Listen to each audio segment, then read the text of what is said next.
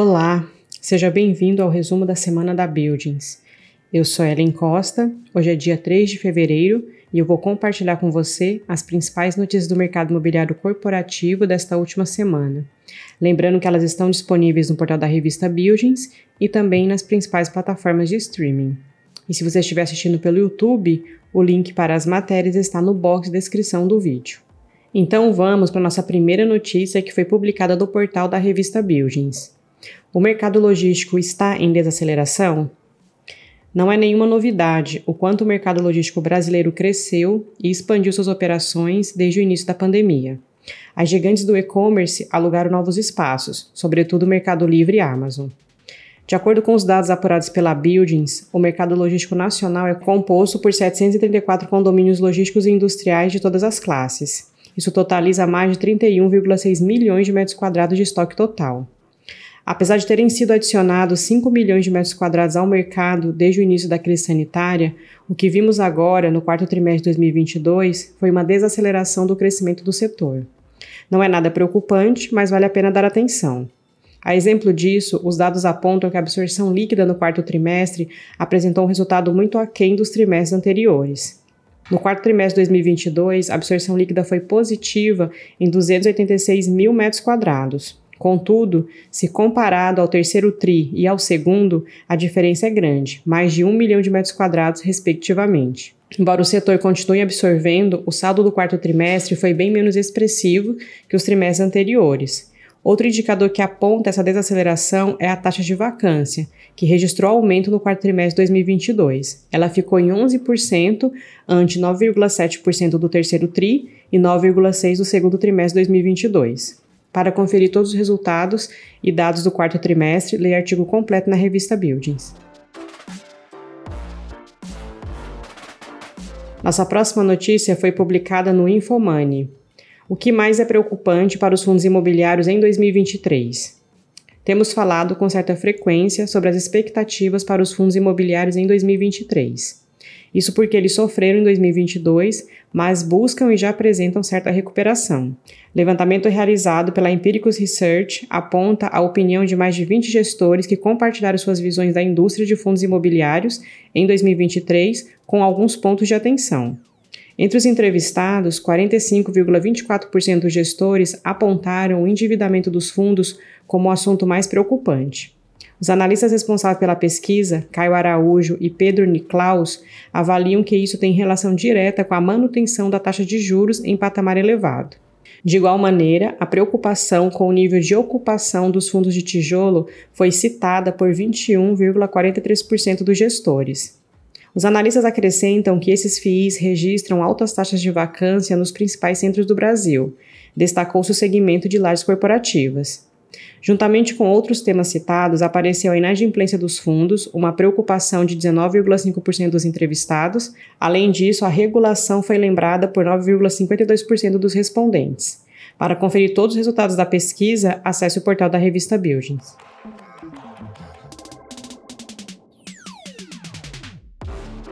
Nossa próxima notícia foi publicada no Estadão.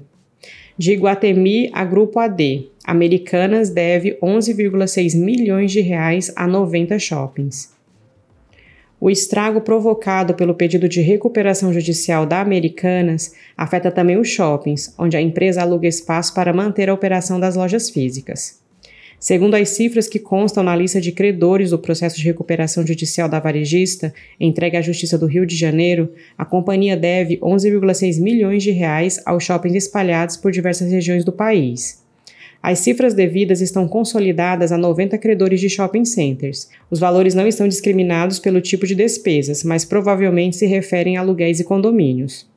Os 10 maiores shoppings credores concentram quase 80% das pendências da Americanas com o setor. A maior dívida da varejista, de 2,6 milhões de reais, é com o Shopping Pantanal de Cuiabá, Mato Grosso, do grupo Ancar. Na sequência vem o Shopping Esplanada de Sorocaba, em São Paulo, da Iguatemi, cuja pendência da Americanas é de 1,6 milhão de reais. Se for somada a essa cifra, a pendência de 741 mil reais com o Shopping Iguatemi de São Paulo, a dívida da Americanas com o grupo soma 2,364 milhões de reais. O Grupo Ancar, o maior credor do shopping com a varejista, informou por meio de sua assessoria que não vai se posicionar sobre o assunto. Também o Grupo AD esclareceu, por meio de nota, que não comenta sobre questões contratuais relacionadas aos seus empreendimentos. Para ler a matéria completa, acesse o portal da revista Buildings.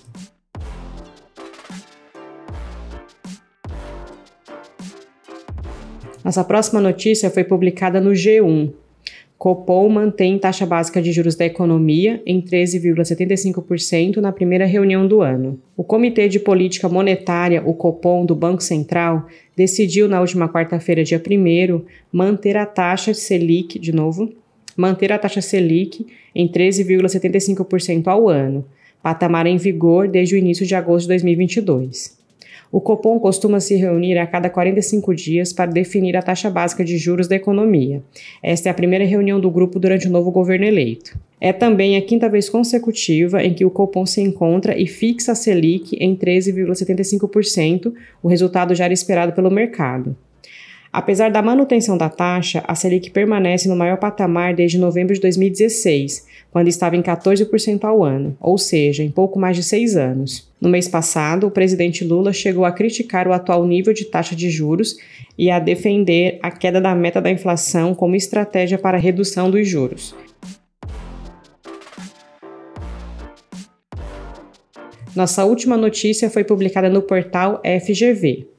IGPM varia 0,21% em janeiro de 2023.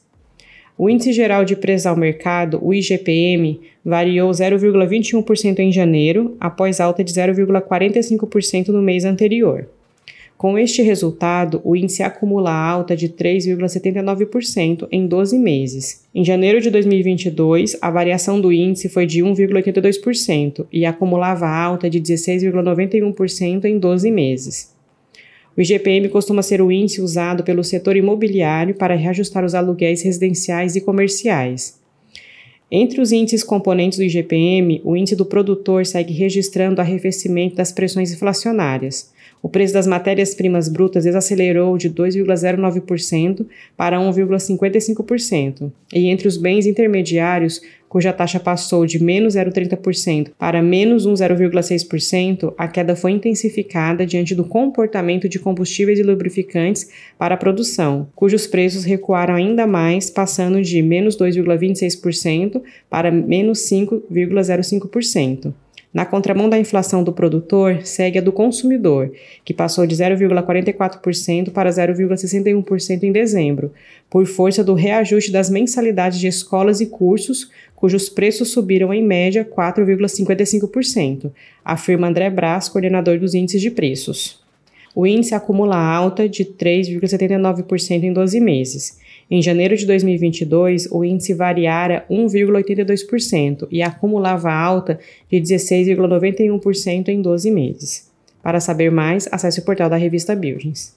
E antes de finalizar, te convido para conferir os artigos e outros conteúdos e notícias disponíveis no portal da revista Buildings e também no nosso canal no YouTube. Além disso, quero te convidar a nos seguir no LinkedIn. Lá nós também publicamos conteúdos e notícias diariamente. Então por hoje é só, vou me despedindo por aqui. Sou Ellen Costa, te desejo um excelente fim de semana. Nós voltamos a nos falar então na próxima sexta-feira. Um abraço e até lá!